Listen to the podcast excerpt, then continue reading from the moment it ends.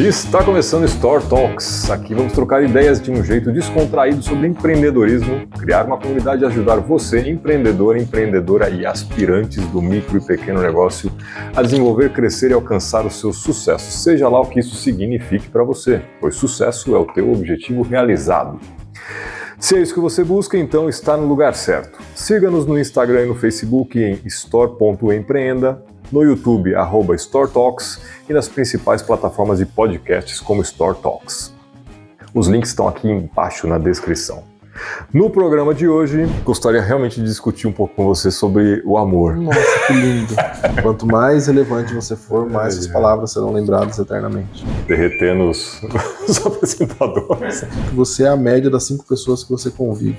Vamos conversar sobre uma história sobre a essência da liderança, o livro O Monge Executivo, de James C. Hunter, com o título original em inglês de The Servant. Em tradução livre, mais pura seria O Serviçal. Clayton, o que, que você achou desse livro de É muito- forma É muito Ampla. bom. De forma ampla. É muito bom, né, cara? Cara, eu, eu li também. Esse livro é a quarta vez que eu leio ele, se eu não me engano, terceira ou quarta vez. E eu falo que todo livro, na verdade, né? Tudo que a gente presencia na vida, seja é, mais de uma vez, aquilo tem um significado diferente, né? Porque você, cada vez que você passa por alguma coisa, cada vez que a gente lê um livro, a gente está num momento diferente de vida, né? Então a gente acaba absorvendo coisas distintas. E e hoje, né, com a cabeça mais madura, com outros negócios, com família, né, é, eu consegui ver que esse livro ele tem um potencial muito maior do que só dentro da vida empresarial. O foco dele é meio que isso, né, liderar pessoas é o que o livro fala. Por isso que o título é, o subtítulo na verdade, né, é uma história sobre a essência da liderança e é isso que o livro passa, né. Pelo menos é isso que eu senti nesse momento. É, eu nunca tinha lido. Minha esposa tem esse livro em casa. Acho que, que ver, ela até, até anotou quando ela começou. Ela começou a ler em 2011 Caramba. e não terminou. Comecei novamente. Ó, é isso mesmo. Ela começou em fevereiro de 2011, aí depois ela tem uma anotação que começou dia 1 de novembro de 2011. Acho que ela não concluiu. Até vou reforçar com ela essa condição. Porque é muito isso que você falou. Ele é, ele é voltado para o negócio, mas ele tem uma sacada ali para a vida pessoal, principalmente quando, logo no começo, quando ele faz um, um paralelo com como que você quer, quando ele começa a falar de autoridade poder, ele entra naquele mérito assim, como que você quer ser lembrado? Como que você entende que você está hoje? Na tua casa, poder ou autoridade você quer? Sim. É, na, na sua casa, na sua empresa, né? Com seus amigos, se, se são amigos, né? Porque às vezes tem o amigo por interesse porque o cara tem poder, né? Não por autori- autoridade. Exato. Então, coisas desse tipo aí realmente, realmente impactam, né? Até eu, é, é, eu falo assim, né? The, the servant, é, é, em tradução livre, seria o serviçal, né? E a essência da liderança, é, pelo que o livro coloca, e eu venho a concordar depois da terceira ou quarta vez que eu venho a ler esse livro, é que realmente, né, você é, é, liderar alguém, você tem que servir. Né? E o livro deixa muito claro isso ao longo das páginas que servir não é ser escravo de alguém, né? é você é, facilitar o caminho daquela pessoa, né? dar os mecanismos que ela precise, as ferramentas que ela precise para que ela possa é, evoluir e fazer as coisas fazer as coisas que você precisa que ela, que ela faça, né? Isso falando dentro de um ambiente empresarial, mais propriamente dito, até familiar, dependendo da situação, né? Então é facilitar para que aquela pessoa consiga realizar aquilo que você gostaria que ela fizesse. Né? E, e, e eu acho que assim a palavra que ele usa muito nesse livro, né? Até avançando um pouquinho, né? Depois eu quero voltar para falar algumas outras coisas, que é amor, né? Então, a palavra mais utilizada nesse livro aqui sobre para falar sobre liderança e todo o contexto que se envolve é amor, né? Isso, isso é muito complexo, na minha, na minha opinião. Eu sempre entro nesse debate com alguns amigos, principalmente os mais velhos, que a gente tem essa questão da criação de filho. E fala, é, é amor ou medo, né? São duas ferramentas poderosas para você guiar qualquer pessoa, qualquer É, é porque o medo está ligado mais ao poder. É, mais né? ligado ao poder e o amor à autoridade. Você solicita as coisas, a pessoa Babando consegue aqui. entender. Faz parte. eu sempre entro nesse método, porque eu tive uma criação muito voltada pro poder, era na base da porrada, né? Faz ou apanha. E eu tento criar meu filho diferente. Mas eu sempre fico nesse. Pô, como dosar isso? Até né? que ponto eu passo de um limite para o outro, né? É, é bem... Onde só a autoridade não está resolvendo e o poder tem que tomar tem conta. Tem que tomar né? conta, onde eu não extrapolo. Exato. E tem um, um, essa questão de servir, porque ele coloca logo no começo, na primeira, uma das primeiras reuniões que ele, que ele faz ali com, com o pessoal, ele fala muito disso, né? De tipo, que você precisa cuidar, você precisa entender, você precisa compreender o objetivo da pessoa e motivar ela. E é muito, e eu tenho uma analogia que eu faço para empresário que é empregado é filho. Ah, Cleiton, eu, ah, Cleiton, isso aí não tem nada a ver, a gente não pode tratar como filho. Eu falei, gente, mas é filho. Filho na essência do filho. E você é o empregador, você de certa forma é um pai. Não, mas não vou ficar passando a mão. Eu falei, não, mas filho a gente não passa a mão. Filho a gente puxa, a gente, mas a gente tenta sempre equilibrar. Porque se você tiver um empregado que você só bate no poder, no poder, no poder, no poder, ele ferra o negócio. Sim. Com certeza. E aí ele dá um exemplo bem legal, que é a questão do adolescente, né? Você cria no poder, no poder, no poder, quando chega na adolescência, aí estoura. Aí o filho é, vira no girar, começa a questionar tudo e é, que, que até assim, voltando um pouquinho, né, pegando o, o, o começo do livro, né, para que a pessoa que está ouvindo a gente aí possa entender também. Né, primeiro que fica a recomendação da leitura, né, acho que é mais é. importante do que ouvir o que a gente está falando aqui, é a fazer a leitura que o aprendizado, como eu disse, né, no meu caso, cada momento que eu li foi um, um pouco diferente, né, mas a, a, leitura é mais importante aí.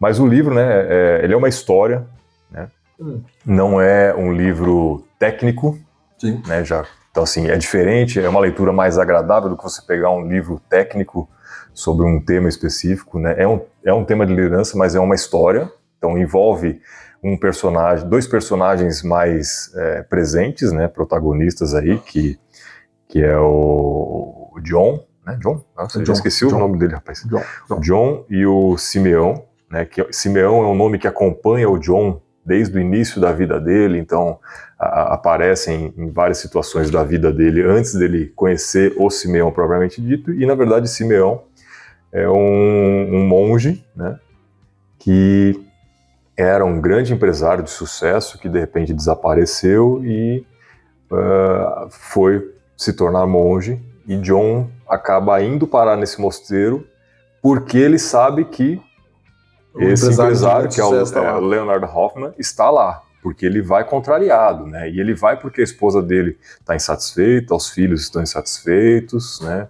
Ele está tendo problemas na empresa, que ele era um, um, diretor executivo de alto cargo, então a empresa estava tendo problemas, os funcionários, né? E aí eh, ele começa a ter aí alguns problemas relacionados a isso e a esposa dele recomenda que ele vá nesse retiro, né, nesse monastério, é, e um pastor da igreja dele também, né? Ele acaba indo só porque o, o, maioria de votos. O, não, não, ele vai porque ele sabe que o Simeão, sim, né, sim. que ele, até o momento ele não sabia quem era Simeão ali, né, mas esse Lane Hoffman estava lá, né, e ele queria conversar com esse cara, ele queria conhecer esse cara. É, ele vai em busca do, do empresário de sucesso é, e encontra um monge. Exatamente, então assim, é, até eu coloco aqui né, algumas anotações que eu fiz, né, o... Bom, agora também é difícil a gente achar as coisas aqui na, na hora, mas ele só foi por conta disso. Sim. Então ele foi buscar uma coisa, que foi um, um, encontro com esse empresário de sucesso, e ele teve outras coisas. Isso acontece muito na nossa vida, né? A gente é às vezes está, nossa, tal coisa vai acontecer ali. Você vai, aquilo até acontece, né? Aquela pessoa que você queria encontrar, você encontra.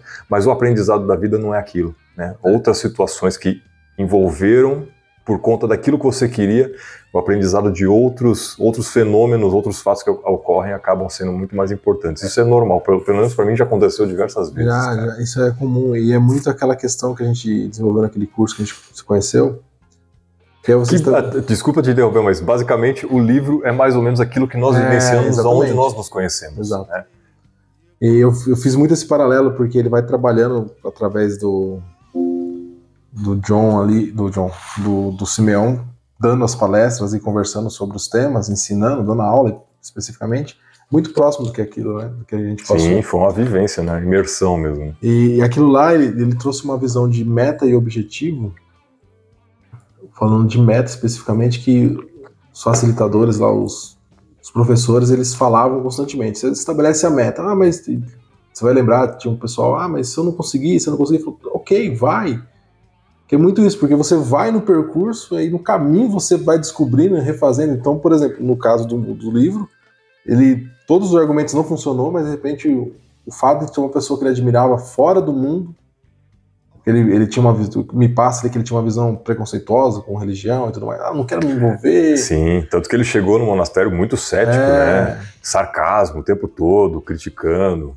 Então aí ele vai, não, eu, tô, eu não tô aqui por causa do monge, porque pode trazer alguma coisa para mim, eu tô aqui porque eu quero conversar com um empresário de sucesso e eu quero saber como eu resolvo os meus problemas. É. E, e, é o processo, né? a meta dele era conversar com o executivo.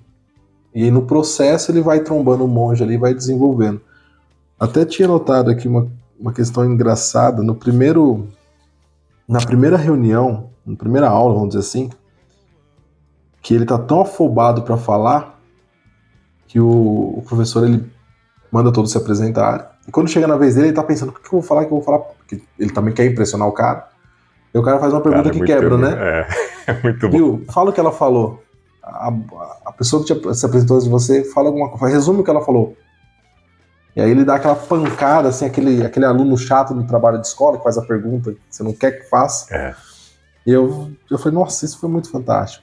Porque o cara já mostrou a, sensibilidade dele em observar e perceber que o cara, por mais que não estivessem falando, ele tá, estava em outro lugar, ele não estava acompanhando a aula. Sim. É, até é, é você está falando numa passagem que eu até anotei uma, uma frase aqui, né? Que é ouvir é uma das habilidades mais importantes que um líder pode escolher para desenvolver.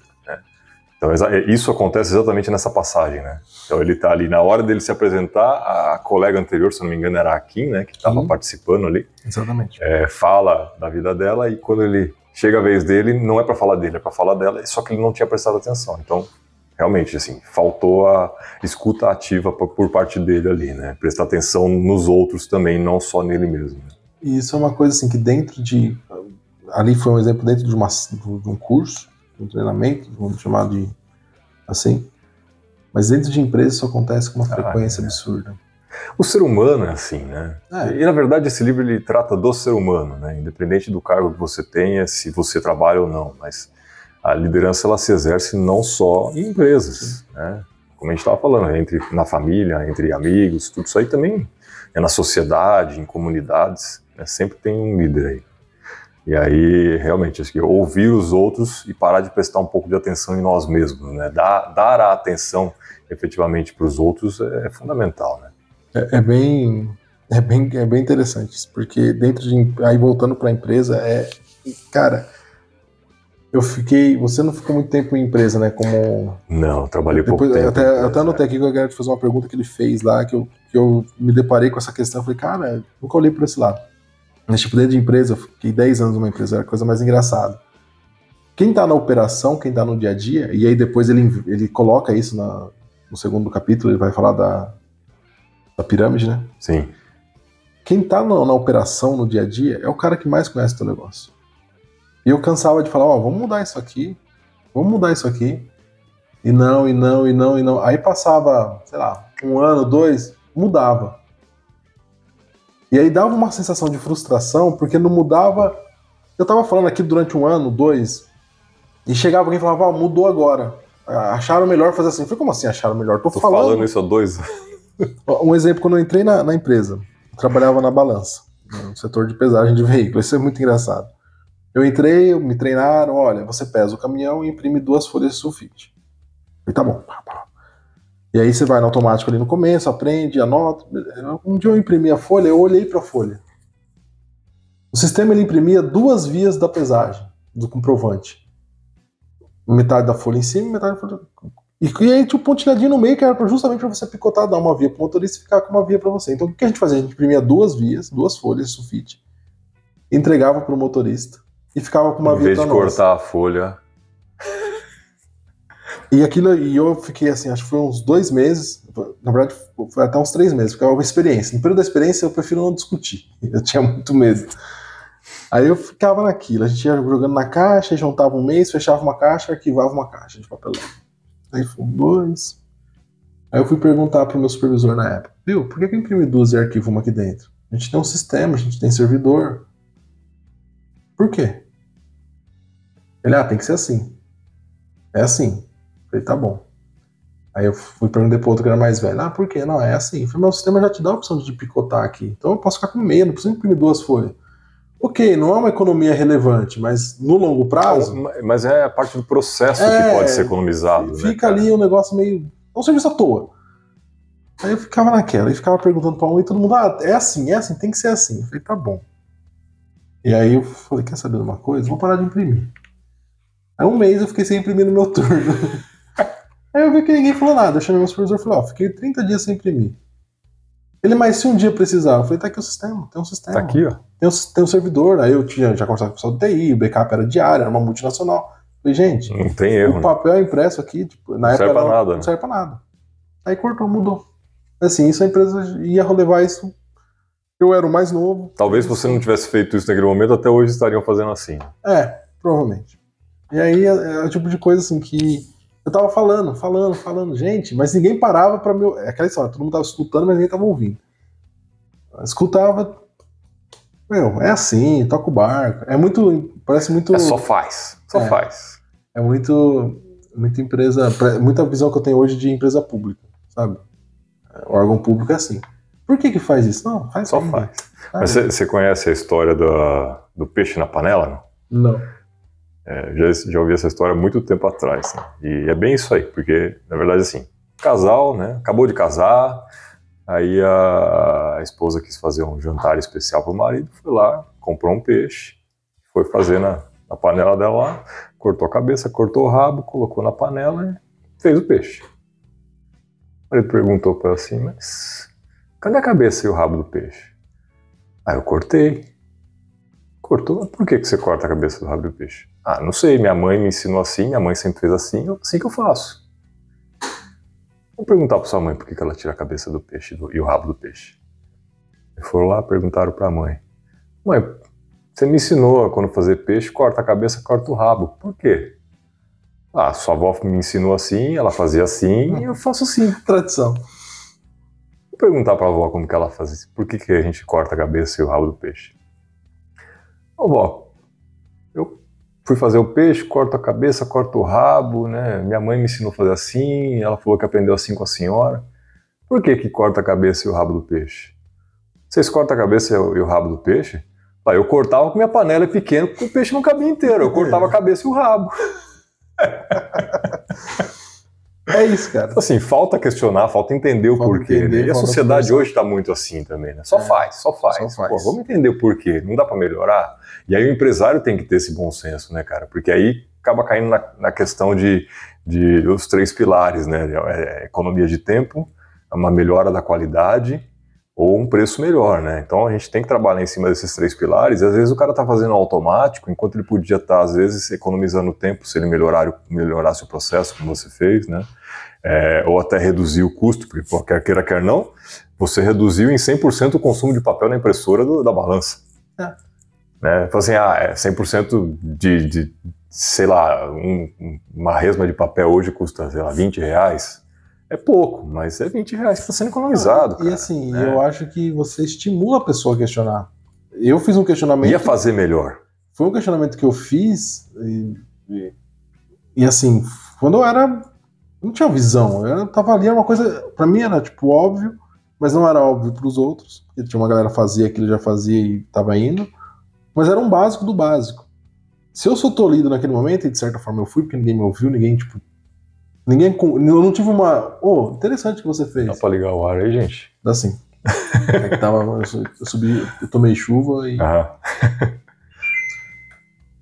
Bota um corte, é ar-condicionado desligado. Derretendo os, os apresentadores. É, isso vai ser bom. Aí, tipo assim, é um- é um tipo de atitude que eu tive na época e eu não fui incentivado.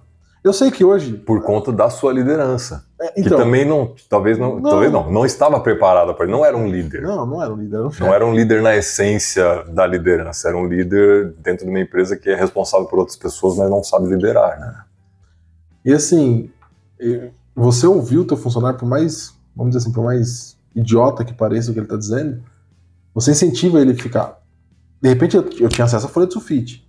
Como eu levei essa informação? Se eu tivesse sido ouvido e de repente. Ah, e é uma coisa que é, ele descreve muito bem isso, que a gente não está só pelo dinheiro, né? a gente quer fazer parte do processo, a gente quer Ser ser reconhecido. reconhecido. E o reconhecido não é tipo só o salário é importante, é muito importante falar, ah, não vou que o salário é é importante pra caramba. Mas, Mas- não é o fator, fator fundamental, de Também acordo com as não. pesquisas. Não, É, não, as pesquisas é. mostram. Não, Eu- O salário não é em primeiro lugar. Eu mesmo saí da empresa para ganhar menos quando eu saí. E, e, de fato, então, validando a pesquisa. O reconhecimento, Minha esposa se eu não também- me engano, o reconhecimento e o propósito estão acima do É. salário, cara. Faz sentido. Mas, voltando assim, se o meu líder na minha época tivesse me incentivado, ó, pô, legal que a você tomou, pô, legal. Quando eu começo a desenvolver na empresa, eu começo a crescer dentro da empresa, eu vou ter acesso a informações mais relevantes, que eu vou ter sempre um olhar crítico e falar, pô, eu quero fazer parte disso, resolver isso. Mas se você vai tolindo o cara ali na entrada, tá, 18 anos nas costas, cara, não, tudo que você fala é por isso que você é mais novo. Não, besteira, cala a boca. Você não sabe nada. Você não sabe nada. Aí chega uma hora que eu simplesmente não vou falar mais. E e isso eu via muito dentro da empresa, porque conversava com o pessoal mais do meu nível, do meu redor, falava, por que, que você não muda isso aqui? Ah, não, deixa aí. Ah, foda-se. É, e a maioria realmente não quer, né? E aí Essa- não quer. essa é a né? aí eu né? nunca sei, aí eu fico naquela. Quem veio primeiro, o ovo ou a galinha? Eles nunca quiseram fazer parte, ou eles tentaram um começo e aí a motivação deles era um pouco menor, né? Porque aí, como que você mede motivação? Ah, ele falou duas, três vezes, a pessoa toliu ele e falou: ah, beleza, pra esse cara não falou mais nada. Quantos são assim? É, é difícil, não- é- mas sei lá. o livro tá aí pra. É uma, Sim, ele tem sim, muita sim. base, muito argumento. Não, até Muito- falando pro pessoal aí, lógico, a gente não vai conseguir falar do livro inteiro aqui, a gente já perdeu, perdeu não, já despendemos aqui vários minutos e a gente não saiu nem do, do- do- do- da primeira parte, né, do primeiro capítulo do livro aqui. Porque realmente o conteúdo dele é, é muita coisa, né, mas é uma maneira muito agradável de se ler. Como eu disse, né, é uma história, né, e eu até acredito que essa história, ela talvez até tenha, não é uma história verídica, mas talvez seja baseada em algo, né, Cara, mas porque ela dá essa impressão. o contexto em proporções menores, eu acho que todo empresário, todo empregado principalmente, eu não vou falar todo empresário, mas o empresário também, porque ele, ele dá um contexto, um preâmbulo no início, falando que tipo, a vida do cara era perfeita, economicamente falando. Teoricamente falando, é, né? do ponto de vista dele, tipo, ah, eu tenho, ele dá o exemplo, eu tenho dois carros na garagem, casa no casa no lago. lago, casa própria, meus dois filhos estão bem. é, eu até anotei que tipo, ele cuidava, era uma, ele era gerente de uma grande empresa com 500 funcionários, então ele tinha um poder, um status na sociedade em tudo. Então, teoricamente, É, é- É mas isso, isso a gente vê muito em filme, né? Aquela teórica vida perfeita, mas quando você entra no núcleo, você vê que o negócio está desmoronando. É, né? E aí, por conta disso, que a esposa recomendou que ele fosse, o pastor fosse, e ele só foi porque tinha o executivo lá, o Sim. Len Hoffman, né? Que estava lá. E aí ele falou assim: vou, vou porque o cara tá lá. Né? E no fim ele sai realmente transformado de lá, né? E você vai fazendo os links, tipo, no começo do livro ele comenta que ele teve um problema na empresa e o RH falou, ó, talvez você tenha que melhorar a sua gestão. Falou, não, você só entende de Imagina, teoria é, aí. você não eu- entende nada. Tinha, aí, já nesse, quando ele começa a falar dessa questão da, do tipo de chefe, né, que é o... Ele até dá um exemplo de liderar da cabeça para cima e não só da cabeça para baixo, que ele dá um exemplo de lugar. O que manda fazer, aí tem até uma frase que é bem legal que ele coloca, que é se eu quiser, se o chefe fala pro funcionário, né? Se eu quiser sua opinião, eu mesmo a dou. É. Aí eu lembrei do pai de um amigo meu, quando a gente trabalhava com ele, que ele falava assim, ele pedia pra fazer qualquer coisa, a gente ia dar a opinião, "Ah, mas por que a gente não faz? Ele, ele era bem seco, ele falava, faz o que eu mando e guarda o que você sabe. Era simples.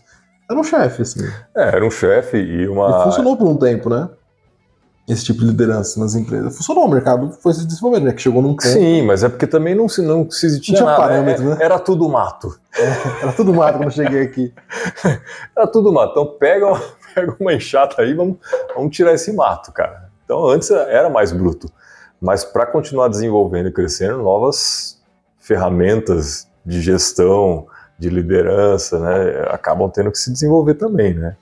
Aí você comentou aí, né? É, eu até anotei uma frase aqui, que é mudar, fazer diferente nos tira da zona de conforto, nos coloca na zona de uh, confronto né, é. conosco mesmo. Então, assim, é, você tomou a atitude de, bom, vou, vou falar aqui, vou tentar fazer diferente, né?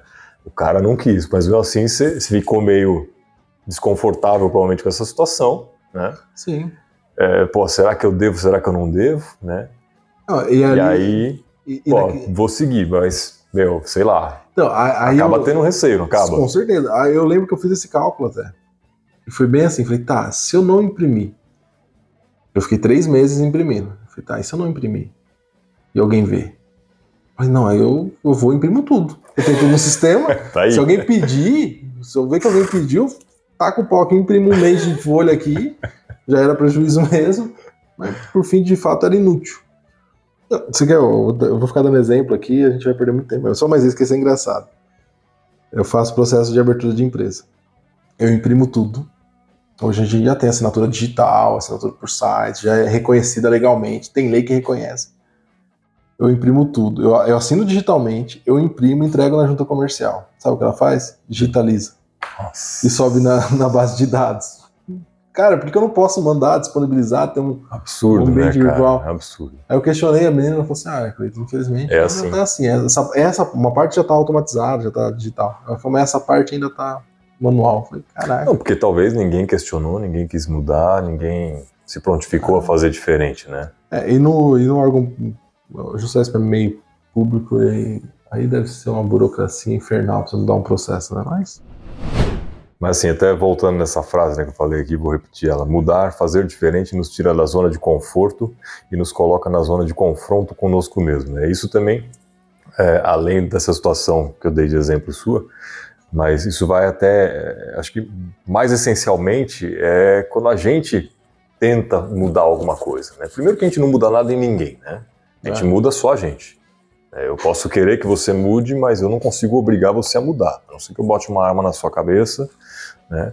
E aí, mas aí são outras questões. Mas mudar essencialmente, de ter um comportamento diferente, até uma questão de alimentação, de atividade física, que todo mundo sabe o que tem que ser feito, mas ninguém faz, né? Quando a gente começa a fazer, e até estava conversando com minha esposa hoje, agora final da tarde, né? quando eu comecei a fazer atividade física, foi no começo desse ano mesmo. Né? Eu fiquei décadas sem fazer absolutamente nada. Né? E, e eu criei uma situação para que fosse o menos desconfortável possível. Eu não gostava de academia, tinha assim aquele receio, receio não, mas é o preconceito. É, o preconceito. Não, academia não é para mim. Eu já tinha tentado fazer antes, não, não foi, né? E aí eu criei uma situação, tá, eu preciso fazer alguma coisa, né? Preciso fazer uma atividade física. Academia é o que eu preciso, porque eu estava com alguns problemas musculares de tendão, tendinite no ombro e tal, né? E foi recomendação dos médicos. Falei assim, então, então eu vou fazer. Mas eu tenho que fazer num horário que não me atrapalhe, que eu não precise parar para atender cliente, num horário que seja confortável para mim, que a academia não esteja cheia, né? É, e aí, bom, toda a situação, enfim, eu faço academia meio-dia. A academia está vazia, né? O professor está lá praticamente disponível para mim. Né? Tá Minha família hoje acompanha, então minha esposa e meu filho vão também no mesmo horário. É quase que um personal para a gente ali, academia vazia, não preciso ficar esperando ninguém usar o equipamento. Mas no começo foi difícil, porque pô, eu tive que quebrar aquela. Primeiro, aquele preconceito que eu tinha da academia. Né? É, segundo, que eu tive que fazer com que aquilo se tornasse uma disciplina. Hoje é um hábito. Hoje eu vou e quando, quando eu não vou, eu me sinto incomodado. Né? E tem que ser naquele horário, porque se não for, eu não vou em outro horário. Porque de manhã cedo eu não acordo para isso. Eu, acordo a hora que eu tenho que acordar. Pronto. Né? Academia não é a prioridade para mim. É, nesse horário, nesse, na, na manhã. Se, durante o dia não dá porque eu estou trabalhando, tenho que atender meus clientes. À tarde não dá porque eu estou atendendo meus clientes. À noite a academia está lotada. Assim, o horário que eu tenho é meio-dia. Né? Então eu criei essa situação é. para ficar menos desconfortável, coloquei aquilo como disciplina e hoje é um hábito. Hoje eu não preciso mais parar e me forçar a ir à academia. Deu 10 para meio-dia, eu já estou pronto. Meio-dia entro no carro. Quando, quando não, já meio-dia eu já estou lá na porta da academia, né? Então, assim, isso me colocou numa zona de confronto comigo mesmo, mas pela disciplina, e eu acho que é outra palavra muito importante aqui né, no livro que ele também usa bastante, você transforma aquilo em hábito. E quando se transforma em hábito, cara, aí isso serve para tanto hábitos bons quanto ruins, né? Tanto o cara começa a fumar, ou comer mal, ou fazer coisas, qualquer, o que quer que seja, né? Então, transformar uma, é, um hábito, ele vem da disciplina, né? Uma das frases, acho que até anotei em algum lugar aqui que me lembro bem.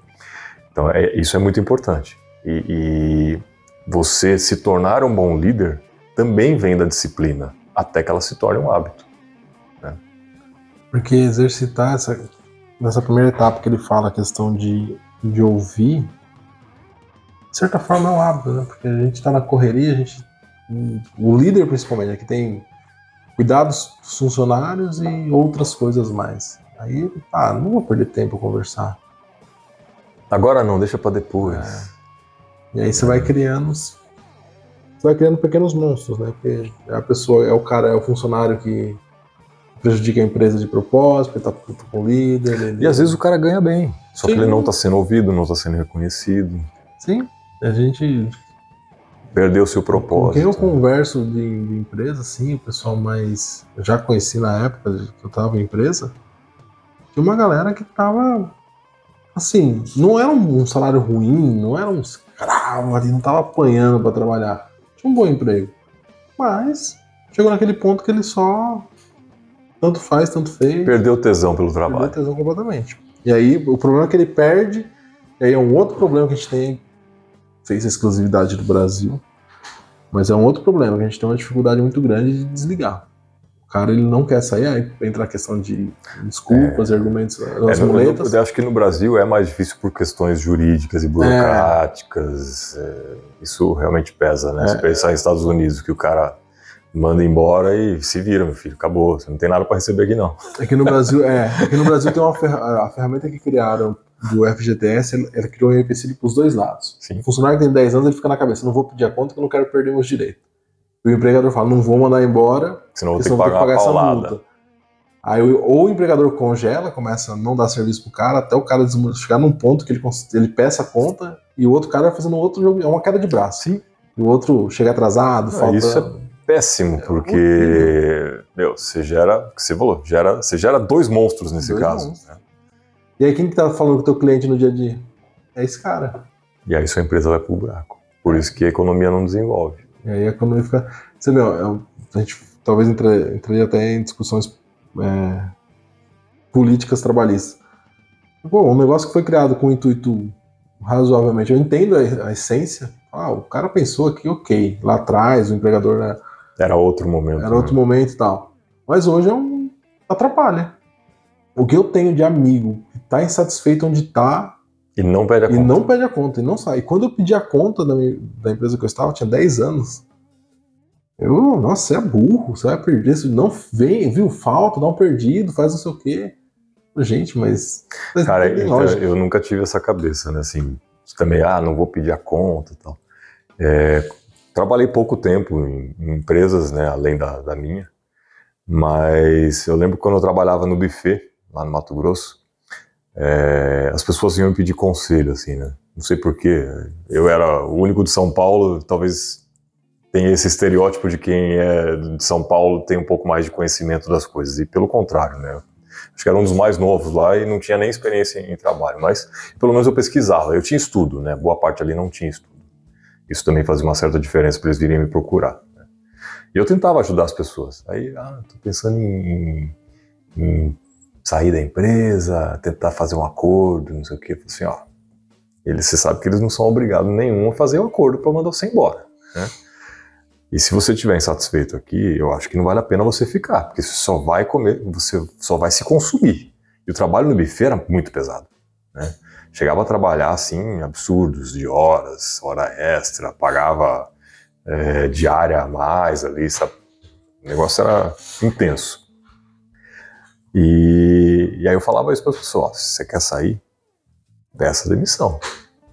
Porque eu acho pouco provável que eles iam fazer um acordo para te mandar embora. Né? E, e vai ser feliz. Porque isso é mais importante do que você tentar garantir seus direitos. E. Ah, uns ou outros É, não, então- aceitavam, tentava fazer acordo, não, não dava, e a pessoa às vezes pedia demissão mesmo, né? Até porque se- quando pede o acordo, fudeu, né? Não, já é. Você, Você já tem que, o acordo, você tem o que, dono da empresa já sabe o que, que você você quer, tem né? que ir com uns dois planos, né? Tipo, ah, vou pedir o acordo, se ele Se falar o acordo não, não der certo. ou vou, ou aí se a pessoa tiver essa inclinação é, questionável de prejudicar, vou pedir, vou pedir o acordo, se não aceitar, eu vou É. faltar amanhã, vou dar um cano no final de semana, no evento, vou, vou salgar a comida, isso sendo bonzinho. Então, tipo, é um negócio fica muito- meio nessa. É, mas é uma questão cultural, assim. Mas, todo cara, eu queria, eu queria avançar um pouquinho avançar. e, e pular para a pirâmide que você comentou aí, né, cara? Deixa Na verdade, tem duas pirâmides no livro, né? Tem a pirâmide que é o modelo de liderança e tem a, a pirâmide de Maslow que ele fala também, né? Que é das, das necessidades, né? Acho que eu nem anotei a pirâmide de Maslow aqui. Ah, anotei, anotei. Né, E para quem não conhece, gente, acho que vale a pena pesquisar sobre a pirâmide de Maslow aí, que é bem interessante, né? Que é, é das necessidades humanas. Então, na base da pirâmide está aquilo que a gente realmente precisa para sobreviver, né? Que é comida, água, moradia, né? Um abrigo. Se a gente for pensar no- nos ancestrais lá, nos homens das cavernas, eles precisavam comer, eles precisavam beber água e eles precisavam numa caverna para Se se abrigar, para se proteger dos animais, né? E hoje a gente, tá, a gente também tem essas mesmas necessidades, né? Ah, o próximo eh, patamar da, da pirâmide aí é segurança e proteção? Que também é necessário, né? e hoje, eh, no Brasil pelo menos, a gente tem que contar não só com uma segurança pública, mas tem que ter uma segurança privada Eu- também, eu você ia- tem que proteger sua casa, né? Eu ia falar isso. de possíveis invasores. É, Quer comentar alguma coisa além Não, disso? é, é que tudo isso, a pirâmide perfeita, mas assim, ela é muito muito particular de cada um. Sim, é, a base é, é- é- é- assim, a Essencial. base é para todos, né? Para todos, mas por exemplo, eu tenho eu, eu convivo, em diferentes é, Nichos, nichos pessoas. sociais, classes sociais, vamos dizer assim. Então, por exemplo, eu via quando eu comecei a trabalhar, eh, eu vou dar sempre ficar voltando nisso. Sim, sim. Eu tinha uma coisa na empresa que eu achava fantástico. E eu entrei na empresa com 18 anos, tá? Então eu trabalhava com meu pai em serviço pesado, sítio, tal, tal, tal. Então eu levava marmita, comia comida fria, às vezes não tinha mistura, passei por isso. Quando eu cheguei na empresa, eu tinha buffet, eu tinha sempre duas misturas diferentes, salada à vontade. Eu nunca liguei pra salada. Mas eu sempre tinha duas misturas diferentes. Cara, isso pra mim já era o céu. O fato de não levar marmita já era tipo assim. Cara, que mundo é céu, esse, que né, mundo é cara? esse? Nossa, Isso existe? Como assim? isso, eu, quer dizer que eu paro, venho aqui, ainda fico uma hora aqui. Nossa, que delícia. E um pessoal que já, tipo, mais velho, que tinha passado por outras empresas, que conheciam restaurantes e tudo mais.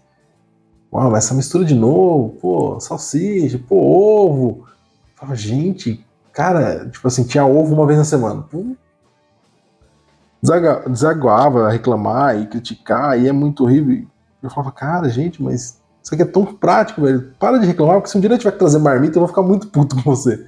Porque você vai reclamando, brigando, brigando, enchendo o saco. Chega uma hora que já Então tá bom. assim, ó, tá aqui o vale Vale alimentação. alimento, ali. se vira, Então, faz em casa e traz. vira. E, e a empresa que era longe pra caramba de tudo. E aí teria que levar marmita, eu ia ficar putaço. Aí segurança também é um, é um um raciocínio muito próximo. Como eu É, morei... e, e a segurança, até eu falei da questão da casa, mas a segurança também é uma segurança de você estar no emprego e não ser mandado embora. Sim. Isso também é uma necessidade, né? Sim, é uma, é uma- é uma segurança. É outro fator, assim, às vezes eu tenho ah, amigos, de novo, ah, eu venho de uma, uma, uma classe mais humilde, então eu convivi em bairros mais pobres. Eu nunca fui assaltado. A minha vida toda eu nunca fui assaltado. Aí eu já, tenho. A mão armada, já fui. Já, eu nunca fui. Aí eu vejo assim, às vezes um conhecido meu começa a estar melhor e fala, pô, vou mudar para um condomínio porque tem mais segurança. Cara, tá de boa, eu moro lá num bairro ruim, nunca fui assaltado, velho. Pô, aí já falar, não, já fui assaltado e tal. Então é muito particular, né? Tipo, eu, eu não me vejo morando Sim. no condomínio. Eu não me vejo morando no condomínio. É uma realidade sua. Sua, Agora, sua vida fez é, com que você pensasse dessa pensa- maneira, é. né? não sei, eu vou precisar ser assaltado, talvez, pra tomar um susto. Mas é muito louco isso, né? Porque você fica analisando. Assaltantes, não venham, por favor. Aqui é tranquilo. É muito louco isso. Que eu- às vezes a pessoa fala um negócio que pra ela se torna essencial, tipo, ó, você já foi assaltado a mão armada, então pra você é importante. Aí você fala pra mim, fala, não, É que eu, sou- que eu sou meio desencanado, assim. vai, vai pagar seguro. Eu sei que foi uma situação fora do normal, É. mas foi às 7 horas da manhã num sábado. Nossa, que esse, esse cara é um trabalhador. ele é profissional no assalto, ele acordou cedo, amor, vou ali trabalhar, já volto fazer um assaltinho. Mas é bem louco essa, essa base aqui. Todo, vai muito, é muito particular.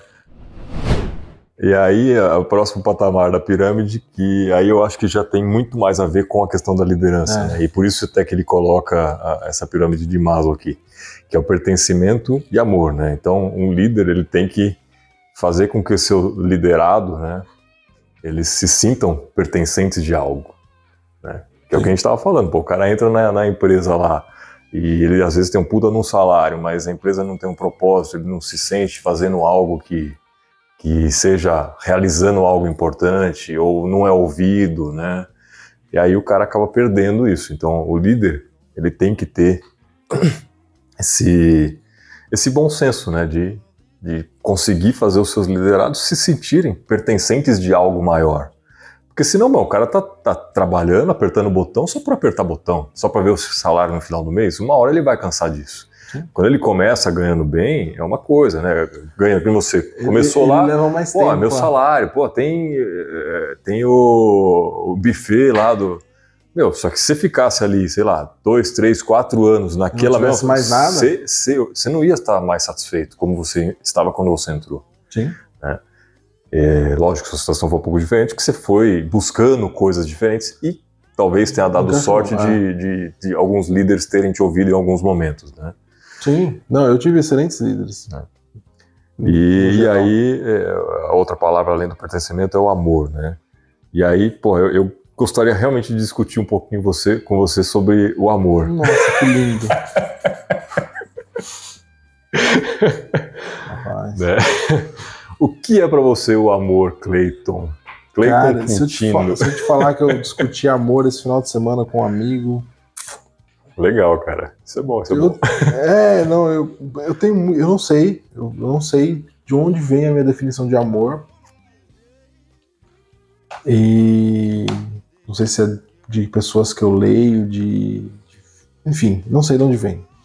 Se eu estiver plagiando alguém, aí depois vocês postam. Ah, fulano falou exatamente isso. A gente dá os créditos É. depois. Não faço questão, não. Mas eu não sei onde eu vi realmente. Eu tava discutindo com um amigo essa questão. Ah, eu. Ele falou assim, pô, eu tô casado e tal, e eu não sinto mais aquela paixão, não sei o que, não sei o que, aquele. No caso, especificamente, amor né, conjugal. Aí eu falei, cara, meu, é isso aí. Isso aí é amor. Por que, você tá com ela? Ele falou, não, eu gosto dela, é uma boa pessoa, eu quero ajudar ela, ela me ajuda, a gente é parceiro. É, E mim, você já tinha lido o livro. Talvez não, Não, a parte do amor. Não é a parte do Ah, amor. tá, tá. Aí ele pegou e falou assim: Eu falei, então, isso aí é amor. Não, não, mas eu falo que antigamente eu saía com a garota, assim, quando eu comecei, pô, eu queria ver todo dia. Mas aquilo não era amor. Aí eu falo, isso é paixão, cara, pra mim, assim, eu consigo ter isso bem delimitado. E eu não sei de onde veio. Aí ele pegou e falou assim: Não, mas eu falei, cara, eu tô 15 anos casado. O que você tá descrevendo, o que você sente pela tua, pela tua esposa é o que eu sinto pela minha esposa. É o carinho que eu tenho por ela. Então, pra mim, isso ficou muito claro que é amor. E isso que você tá falando, esse- esse- essa loucura, Isso é tesão. esse estado é tesão e paixão. Aí é comprovado cientificamente, conforme alguém. Não vou ficar também. É Não que, vamos a, procurar. que, que a paixão ela coloca essa condição de, de um estado quase de, de- de droga mesmo. Sim. É, aí a gente ficou, e aí para mim isso é amor. E é por, por isso que hoje, assim, os meus amigos mais próximos, eu falo que eu amo eles, meus amigos de infância.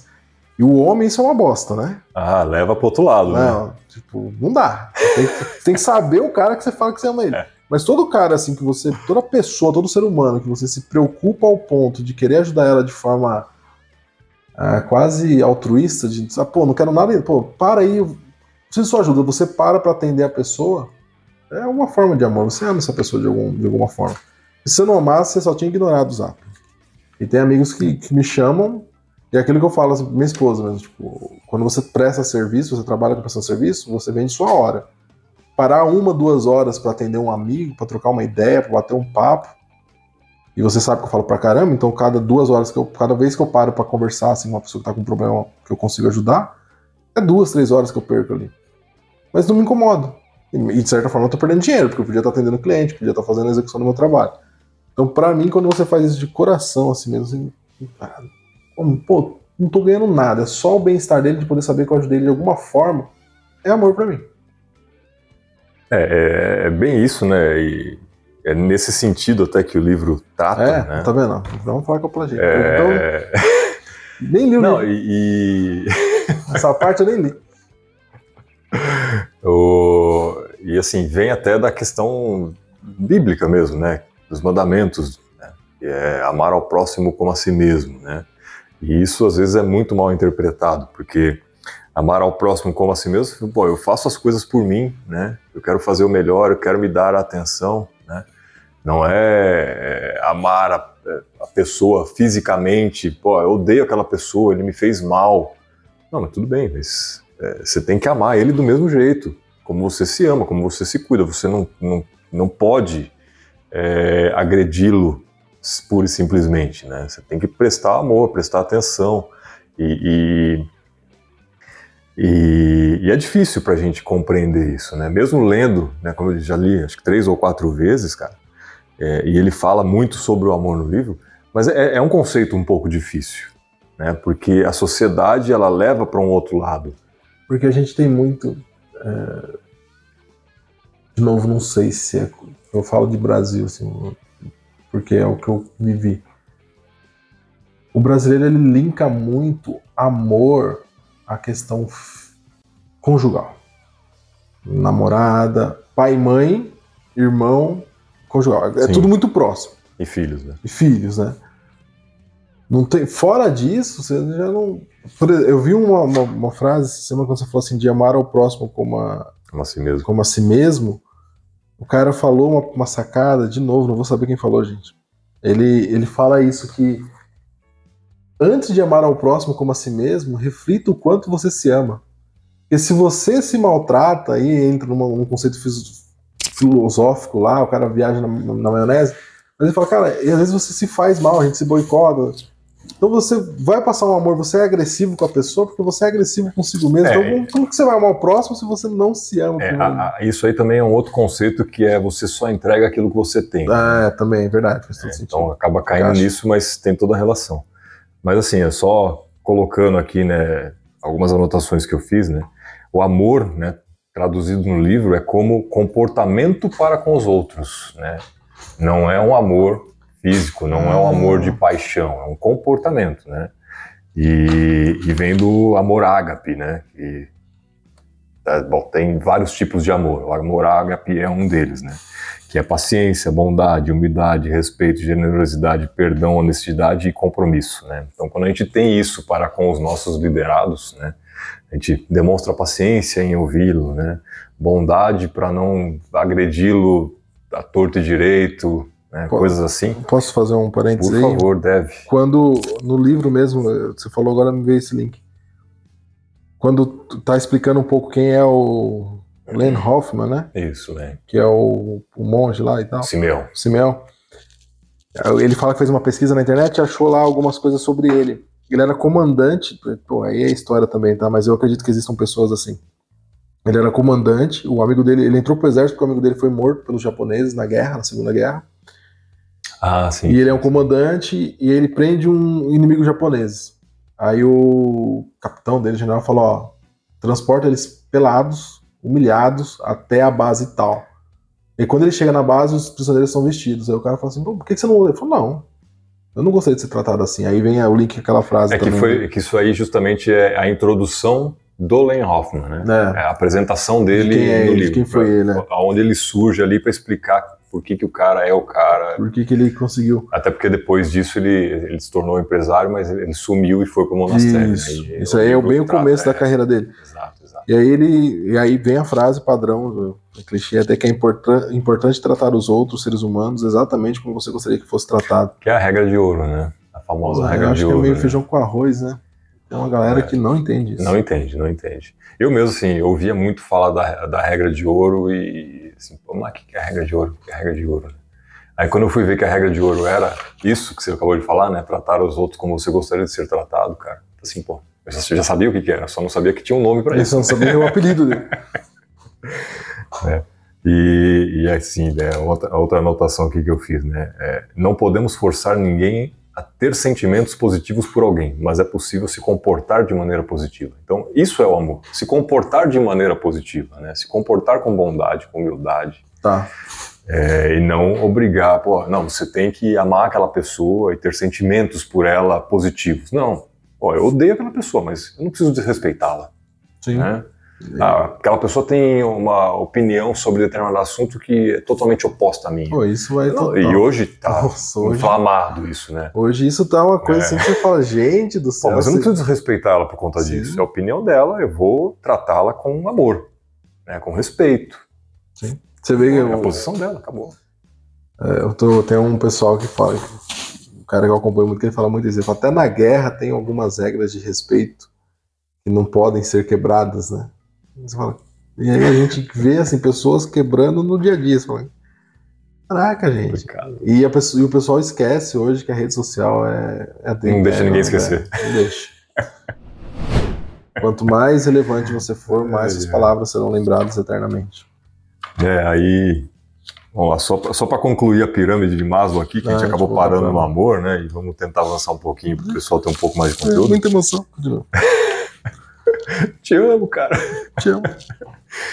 É, aí o próximo patamar seria a autoestima, né? Então a pessoa ela tem que se sentir bem Cara, a partir de um determinado. é- Porque assim, é, é os degraus, né? É a necessidade básica, né? Que é comida, água e moradia, aí a segurança e proteção, aí o pertencimento e o amor que a gente acabou de discutir, e aí vem a autoestima. A pessoa ela tem que estar bem com ela mesma. Às vezes é a questão física, às vezes é uma questão emocional, mas ela tem que estar se sentindo bem, né? Para que ela é, se sinta uma pessoa, né? Com algum propósito, alguma coisa a mais, né? Aí, como que você encaixa isso hoje dentro de uma empresa? Você vê que, assim, tudo isso, a autorrealização, acho que depois a gente vai chegar nela, mas da autoestima para baixo, tudo está muito linkado ao emprego da pessoa, ao trabalho da pessoa. Alguns pontos, né? O pertencimento e amor nem tanto, mas, mas o pertencimento, né? Quando a gente fala comida, água e moradia, pô, tenho um emprego, eu garanto o básico. Pô, segurança e proteção, tenho um emprego. Aí é independente de onde você estiver. Ah, se você morava num lugar A, você consegue ter um emprego melhor, você vai pro B, tá ali. Aí o pertencimento e o amor. Se você tem uma condição social minimamente satisfatória, você tem uma autoestima para conquistar pessoas. Se você, se você tem uma base partindo do princípio do amor aqui com relação conjugal. Se você tá na merda, ah, tô desempregado, fudido. Cara, você não. De novo, você não consegue nem pensar em amor, né? Seu foco vai estar em Sim, procurar comida. é, é, Mas aí eu, eu- é a base. é a base. Pô, mas aí eu tenho emprego, consegui, eu tô, tô estável. Eu sei que a estabilidade é questionável, mas tem aqui uma certa segurança do, do Sim, emprego. da- sim. Aí eu começo a pensar, pô, agora eu posso pensar em compartilhar isso com outra pessoa, né? É um- E aí dentro da empresa também isso. Você vê muitos casais que se formam dentro de empresas Sim. por causa disso, porque a pessoa tá ali e acaba. Ó, eu mesmo. É, eu, eu também. Autoestima. Também emprego, né? Porque você tem o recurso, você consegue sair, você consegue. Você falou, ah, físico me, me importa, é relevante para mim, consigo frequentar uma, frequentar uma academia, comer melhor. Então tudo está diretamente ligado ao trabalho. né? Se você. Sim. E aí, se você não está satisfeito, agora a autorrealização, que é um. É, a autorrealização é a pessoa tá no topo da pirâmide mesmo, né? Ela conseguiu cumprir todos os requisitos e a vida dela tem um propósito. E aí a gente só consegue isso, cara. E aí eu volto lá no nosso curso onde a gente se conheceu, que é onde a gente, onde os, os, os mestres lá forçavam bastante a gente, que era a questão da meta, né? O que, que a gente tem como meta, cara? E a gente só vai conseguir se autorrealizar se a gente estiver nesse caminho. Não Sim. necessariamente se alcançar ela. Porque às vezes a meta muda ao longo do tempo, varia um pouco para lá, um pouco para cá, às vezes muda completamente, porque você mudou seus objetivos de vida. Mas enquanto você está buscando aquilo, cara, é- eu, eu acredito, pelo menos para mim, é possível você ter uma autorrealização se você está nesse trajeto. É muita é... percepção da. Eu, te, eu tenho um sentimento de. Que, que eu faço um link com, com meta, que é quando eu preciso programar uma viagem. Eu fui. Acho que a viagem mais longa que eu fiz foi para Bahia. Eu nunca tinha viajado de avião nem nada do tipo. Ah, fui pra Bahia. Aí, pô, pô, Bahia, pô, que legal, não sei o que, não sei Foi o que. pra Salvador mesmo? Porto Seguro? Não. Não, tudo Ilhéus. bem. Ilhéus. Ilhéus, Ilhéus é bom. Depois a gente saiu. Aí eu, eu e minha esposa, a gente pensando na viagem, aí cria aquela expectativa, né? Tipo, vou chegar lá, Bahia, Bahia, só conhecia a Bahia da TV, deve ter uns negócios lugar, uns negócios legais pra fazer, isso aqui, a tal do Carajé deve ser foda pra caralho. um monte de expectativa. E quando eu fui, me frustrei, porque minha expectativa foi lá em cima da viagem. Só que é uma coisa que eu. Hoje eu consigo enxergar isso, né? Mas, é, mas o, o processo foi muito da hora. Foi muito divertido. A viagem Foi si, melhor do que, do que chegar a na Bahia. experiência. É, chegamos na Bahia, o tempo tava. É muito quente pra porra, já queria ficar só dentro do quarto com ar-condicionado, não queria sair pra uma praia. Falei, nossa. Mas assim, Ai, fui comer uma carajé. Ah, ah, ok. Mas é o processo, né? Não, então, e, e até falando disso, né? Porque, assim, naquele momento você tinha uma meta, você tinha um objetivo e, e você estava se autorrealizando em fazer aquilo. Até antes, de antes da viagem, né? E a autorrealização, ela é você se tornar o melhor que você pode ser. E naquele momento, como você estava focado em fazer Sim. aquilo, você se dedicava para aquilo, você dava o seu melhor para acontecer aquilo. Né? E aconteceu. Às vezes a experiência não foi a melhor, né? mas aí é uma questão realmente de expectativa. E até fazendo uma colocação do meu lado referente à expectativa, né? eu. É, sei lá, eu, às vezes eu me acho meio fora do padrão, até se tiver alguém que seja assim também, por favor, se identifique, que eu gostaria de conhecer outras pessoas assim. Não. De Grupo não, criar, ajuda. de não criar expectativas, cara. Eu não costumo criar expectativa. Eu não sei se isso é bom ou se é ruim, acho que depende muito da situação também. Depende muito da né? situação. Depende de cada um. Mas eu sou a pessoa que não costumo criar expectativa das coisas. É, Não, eu são também- raros casos. Eu também não criava, tá? Essa viagem foi uma das que eu criei mais expectativa. E aí eu me frustrei, falei, pô, agora dá uma segurada. Mas eu acho que é muito. Mas assim, foi muito que eu imaginei. Não sei se você consegue linkar. A Bahia como um todo eu tinha uma outra imagem muito glamurosa, que era o que eu tinha acesso da TV. E aí quando você chega, você começa a perceber que, pô, é uma cidade. Aí você começa a. Sim. É uma cidade como outra, é, quase São Paulo e tal. Umas coisas a mais, umas coisas a menos. É que você for para Ilhéus, que é mais turístico também, né? E, Não é só, não é uma capital, não é, É. um Salvador da vida que tem tudo. Então, né? mas aí depois eu fui pra Salvador dar um rolê. Ah, tá. E aí eu olho e falo, pô, é meio que São Paulo, muda uns negocinhos aqui, outro ali, mas é, É São Paulo com praia? é São Paulo com praia. aí, só que aí, Ah, é melhor- aí você. eu, eu morei lá, é melhor que São Paulo. É. Não, mas em assim, termos, é, pra, mo- pra viver, não, tá? Tanto que Entendi. assim, eu morei, eu era muito novo, meus pais ficaram um tempo lá e minha mãe não se adaptou e decidiram voltar. O- É um pouco complicado para morar, mas é muito mais bonito que São Paulo, digamos assim. sim.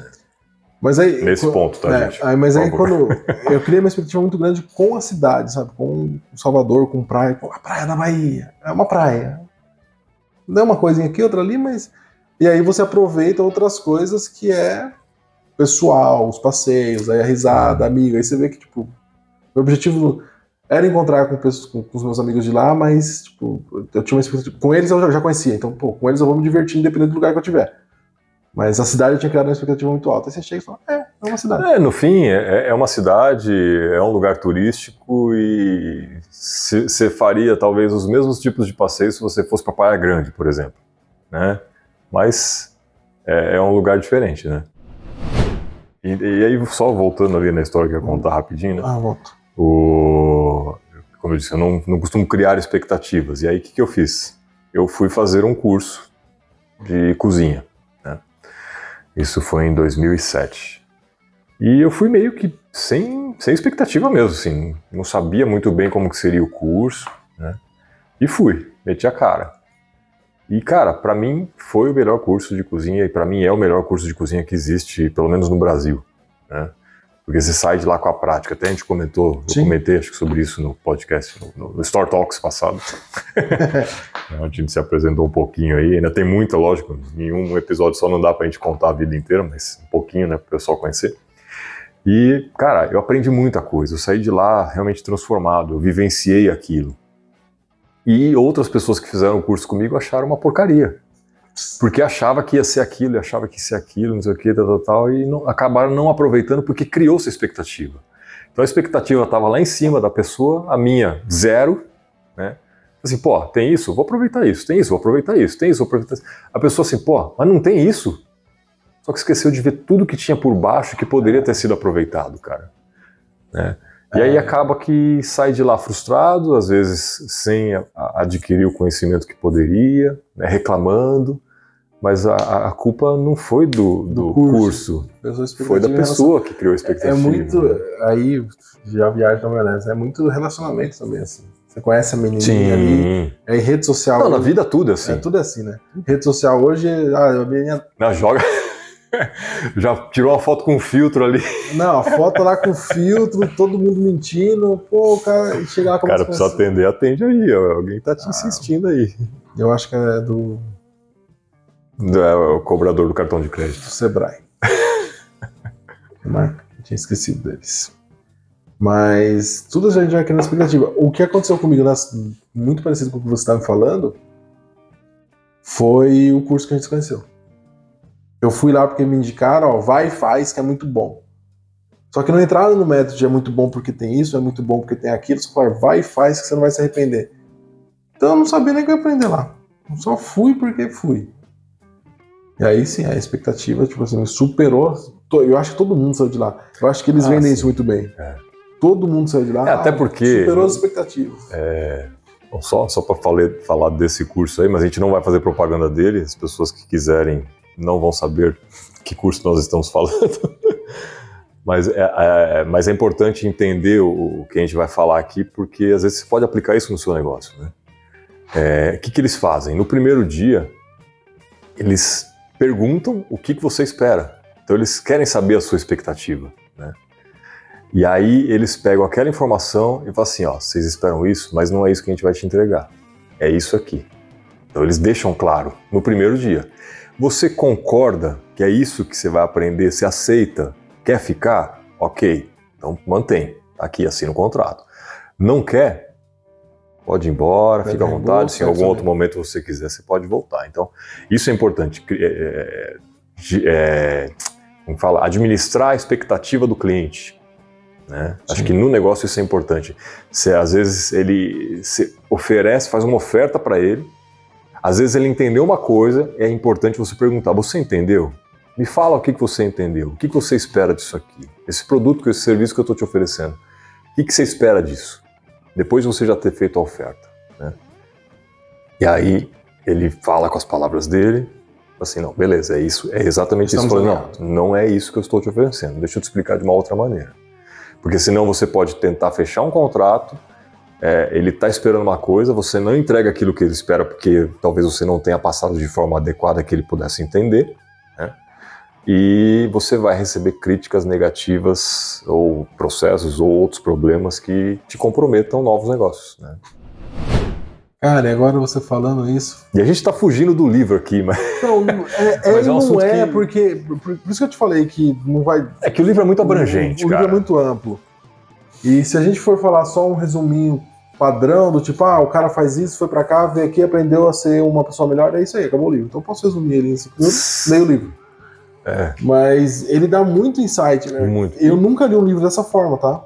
Ah, é. Anotando e tentando refletir sobre. Eu leio sempre muito rápido. Eu absorvo, Faz a leitura só. É, eu faço a leitura e eu absorvo muita coisa. Acabo absorvendo muita coisa. Mas nessa profundidade, a leitura se torna mais lenta, então isso é um pouco mais maçante. Mas você acaba Mas estu...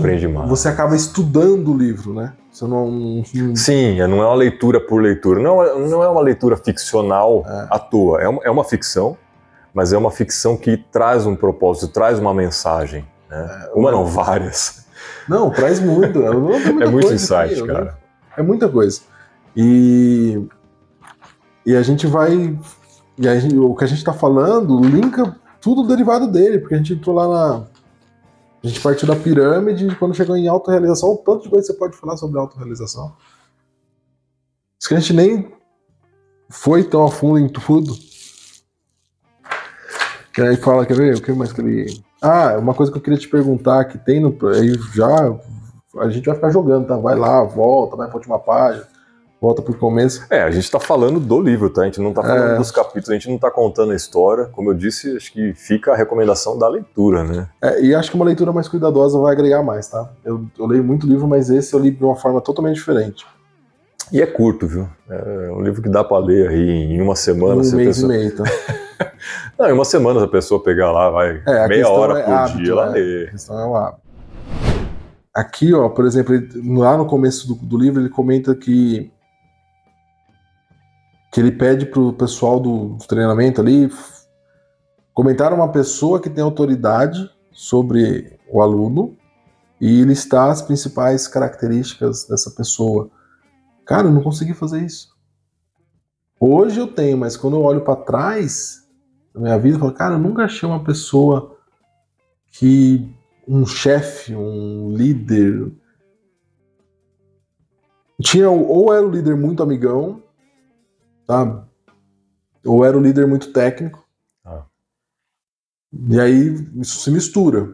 Então acabava. Ficava uma coisa muito misturada, assim, sabe? Muito. Então você não conseguia discernir. É, mas eu e como você eu convivia com muita gente, então eu, eu fui pegando muito de muita gente, então hoje eu não tenho essa, eu não tinha essa figura única. Eu, falo isso pela empresa que eu fiquei muito tempo lá dentro. Fiquei Ah. 10 anos no mesmo lugar, é muitas pessoas.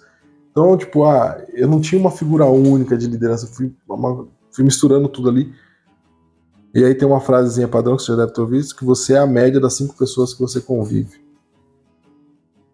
E eu não consegui, tipo, quando eu fui responder, tipo, eu vejo lá que ele coloca, ah, minha mãe, outro coloca, ah, uma professora do ensino.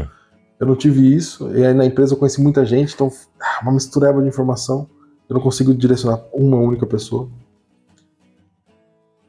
Mas eu, eu fiquei num, num pensamento. Você é a É, até, cinco- até porque, nesse caso, é uma pessoa diretamente ligada a você, Sim. né? Não é, ah, eu me inspirei em tal pessoa, eu me inspirei no Flávio Augusto. Não, é alguém rola. que tá Alguém ali que próximo. com é, você, que- realmente, que te deu essa atenção, Exato, exato. que te deu esse suporte. Aí fica até a reflexão pro pessoal fazer aí, pô, pensa em Pense quem, nessa pessoa. quem, quem pode ter sido um, um líder importante para você, né, cara? E eu tive, eu, ou eu tive muita sorte de conseguir conversar com vários líderes Nunca é indiretos. sorte. ter, ter contato com vários líderes indiretos, então misturou tudo. Então eu não tinha, dentro da empresa, eu não conversava só com um líder, eu conversava com vários, os que exerciam poder, porque podiam me mandar embora, e os que tinham só amizade mesmo, então misturava tudo. Mas hoje, com a internet e com a proximidade, quando você convive, tipo, o Flávio Augusto, hoje, se você seguir ele diariamente, parece que ele tá falando com você todo dia. E se você é um cara mais assíduo que gosta de postar ali, e aí se você vai num, ah, num, num podcast do Primo Rico, dá um superchat, faz uma pergunta, você tá trocando ideia, pedindo conselho pro cara. É, mas é que nesse Você caso, que Cleiton, eu vejo. influencia Não, é, sim, inf- influencia, mas é diferente, porque é, você passa a conhecer aquela pessoa muito bem, mas ela não te conhece. É, ela não te conhece. Então ela não sabe as suas reais necessidades, que é uma coisa que o líder tem que fazer. Isso está tá muito claro no livro. O líder ele tem que até vou voltar aqui só para ver se eu acho aqui. É, o líder tem que fazer o papel de identificar as, e satisfazer as leg- legítimas necessidades, Legítimas le- necessidades. legítimas necessidades das pessoas, né? E aí volto a dizer, não é ser escravo e servir o cara, mas assim, é colocar ele no caminho que ele tem que seguir. Você precisa disso, eu vou te dar isso porque você tem que fazer isso aqui. Né? Não é, ah, você precisa é, comer agora, você precisa descansar agora. Não. Ó, você tem que, o seu caminho é esse. Vou te ajudar. Não é falando para ele, é fazendo. É, são ações, não são palavras, né? Outra coisa que também é muito importante. Então, um cara que a gente pode seguir na internet, você passa a conhecê-lo porque ele expõe a vida dele, né? Você, tá, você passa a entender ele e ele fala coisas que são, é, como que fala, autoajuda. Sim. É, você pegar um livro, esse livro, pô, se você trocar o nome de- do, do- do personagem principal pelo seu, você vai se identificar ali, Sim. né? Se você estivesse nessa situação. Mas ele não te conhece. Então ele não consegue satisfazer as suas reais e, e te Sim, eu, sanar as suas reais necessidades. eu né? entendo essa questão do, do líder, tipo, ele não é um líder, hum, vamos dizer assim, ok, Ele é um exemplo. só que ele exerce uma autoridade sobre você. Sim. eu vejo isso com liderança, principalmente quando a gente vê essas, esses líderes, influenciador digital. Uma profissão que você fala, cara, o que, que, que você Digital faz? vida? influencer. É. Meu inglês não é tão bom. É, tipo, Não, cara- porque nem em português eles estão falando mais, né? É, não, eles. Não, não, nossa. O brasileiro adora o inglês. Tipo, esse cara, o, o influencer, o influenciador digital, meu, o papel dele é dizer o que você vai usar. E você já não é mais a média das cinco pessoas que você convive, porque esses caras eles te influenciam pra caramba. Então, tipo, se esse cara. É só você olhar agora, a gente acabou de sair da eleição, o quanto esses líderes carismáticos, carismáticos que a gente tem hoje influenciam pessoas e uma galera influenciando pessoas a escolher voto Sim. E, tipo, arrasta uma galera. Arrasta. Pô, arrasta a maioria do. A população arrastou todo Sim, e mundo. com autoridade. Com autoridade. Não então, é tipo, poder, porque o cara não tem poder sobre você porque ele tá através de uma tela de celular, cara. Sim, ele não tem poder. Exatamente, ele não tem poder É nenhum. autoridade, ele É o- criou uma autoridade. criou uma mesmo. autoridade. E ele criou uma autoridade que é até transce- transcendente, que eu vou falar. Porque hoje, a gente está vendo os protestos que estão ocorrendo no Brasil todo. O líder tá quieto. O líder oficial não tá indo falar, ó, vai para cá, até por questões, enfim, N motivos. Mas tem uma galera que, ó, estou falando em nome dele. E a galera tá indo. Eu, eu fico muito. Muito É. E- admirado e, com isso. E isso também, assim. Porque acontece dos dois lados. tá? Sim, e, e- mas isso que você falou, ah, estão falando em nome dele, né? Isso é um ponto importante, porque também tem que se tomar muito cuidado. E aí, focando nos dias de hoje, é, não é nem focando tanto no livro. Porque às vezes as pessoas se apropriam do nome do cara para fazer Sim. isso. Né? E manipulam a massa, e a massa tá achando que a informação veio dali. E não é. Sim. Né? Mas olha o nível de autoridade que esse cara conseguiu chegar, que esses caras conseguem chegar. Porque, como eu disse, nesse podcast a gente não vai discutir política, no próximo a gente vai quebrar o pau. Mas os dois ídolos eles têm um poder assim de. Pô, foi. Quando a gente fala de polarização política, é exclusivamente isso. São autoridades criadas Sim. ao longo do período que transcende a presença física. Cara, eu gostaria muito de continuar falando sobre muito assunto aqui ainda, né? Mas pra gente não se prolongar, eu só queria, já que a gente tocou nesse assunto do líder, vou te fazer uma pergunta.